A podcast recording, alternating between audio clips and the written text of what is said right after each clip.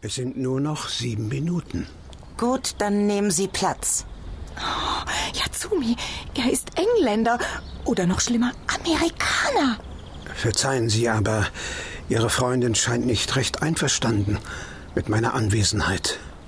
Das müssen Sie verstehen. Die politische Situation momentan.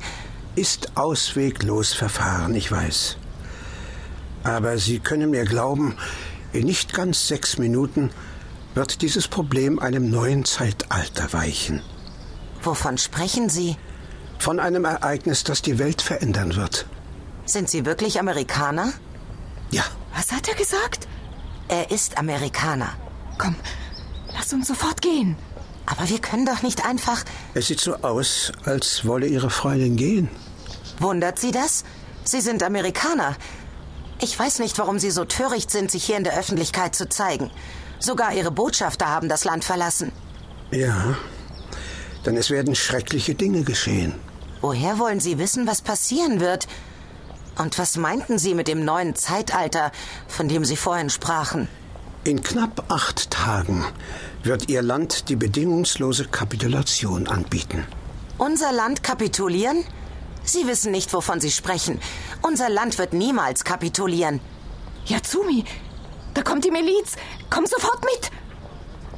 Wie kommen Sie auf solchen Unsinn? Es wird geschehen. Aber Sie werden es nicht mehr erleben. Denn wir haben nur noch knapp zwei Minuten. Yatsumi! Was ist in zwei Minuten? Was? Ich danke Ihnen, dass ich diese letzten Augenblicke in Ihrer Gesellschaft verbringen durfte. In zwei Minuten wird man Sie verhaften. Das wird passieren. Es ist genau 8.15 Uhr. Sie haben sie abgeworfen. Man wird Sie als feindlichen Spion einsperren und verhören.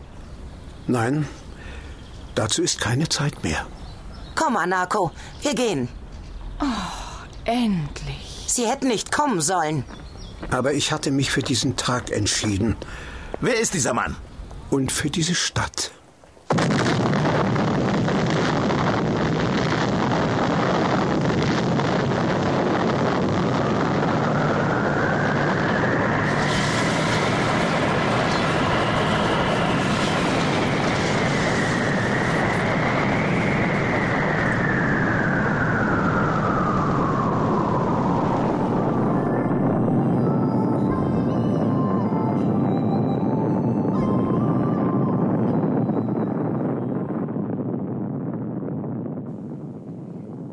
Berlin im Jahr 2093. Ah, Simon, was gibt's? Entschuldigen Sie, ich wollte Ihnen nur mitteilen, dass wir unseren Hiroshima-Kunden erfolgreich abgesetzt haben Ja, ich hab's auch eben auf meinem Bildschirm gesehen.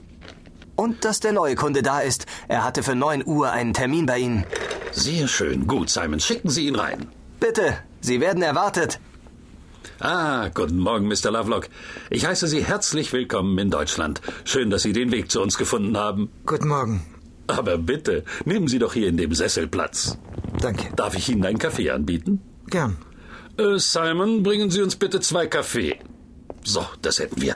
Hatten Sie einen guten Flug? Ja, der Flieger war sehr pünktlich. Das ist gut. Und wie Sie sehen, habe ich bereits Ihre Unterlagen vorbereitet. Es bedarf nur noch Ihrer Unterschrift und die Firma Exit US wird Ihnen mit sämtlichen Dienstleistungen zur Verfügung stehen. Aber vorher haben Sie noch Fragen? Ja, ein paar Fragen hätte ich. Oh, bitte, fragen Sie nur. Ich werde Ihnen alles so genau wie möglich beantworten. Übrigens, Sie sprechen exzellent Deutsch. Danke. Das hat mein Beruf so mit sich gebracht. Ja, sehe schon. Sie waren beim MI6. Der Kaffee? Danke, Simon. Was möchten Sie wissen, Mr. Lovelock? Sie sagten, der früheste Termin sei in einer Woche. Geht es wirklich nicht eher? Das tut mir leid, aber die Termine sind an das jeweilig gewünschte Ereignis gebunden und diese lassen sich bedauerlicherweise nicht verschieben. Was genau meinen Sie damit? Nun, es ist so, Mr. Lovelock. Die Zeit ist keine lose Hülle, in die wir beliebig eintauchen können. Sie ist vielmehr ein recht festes Gebilde, das der Krümmung der Raum-Zeitachse anliegt. Sie müssen sich das in etwa so vorstellen wie in der Raumfahrt. Wenn ein Raumschiff beispielsweise zur Venus starten soll, müssen gewisse Voraussetzungen erfüllt sein. Die optimale Erdrotation und die Umlaufbahn des Planeten sind wichtig. Kurz, man wartet auf das bestmögliche Startfenster.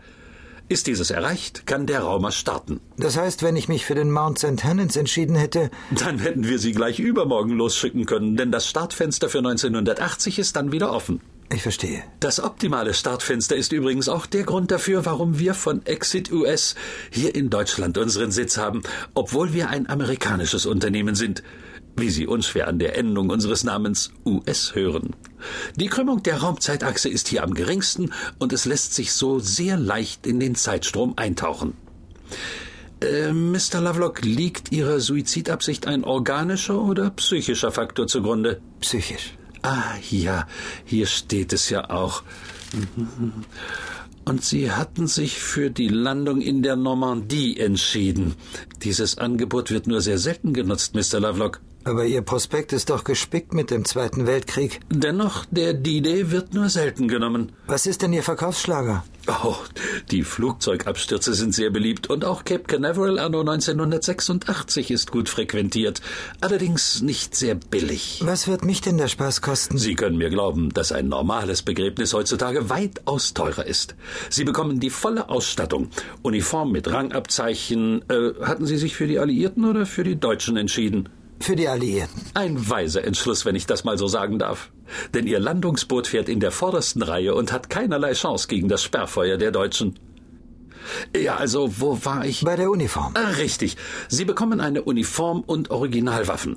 Leider sind diese nicht mit Patronen bestückt. Ach, und warum nicht? Damit sie nicht aus Versehen jemanden erschießen, der für die Geschichte der Zukunft von Bedeutung sein könnte. Aber in Ihrem Prospekt steht doch, dass der Kunde durch eine Art Bremseffekt der Zeitreise sowieso nicht eingreifen kann. Sehr gut behalten, Mr. Lovelock. Und es stimmt auch.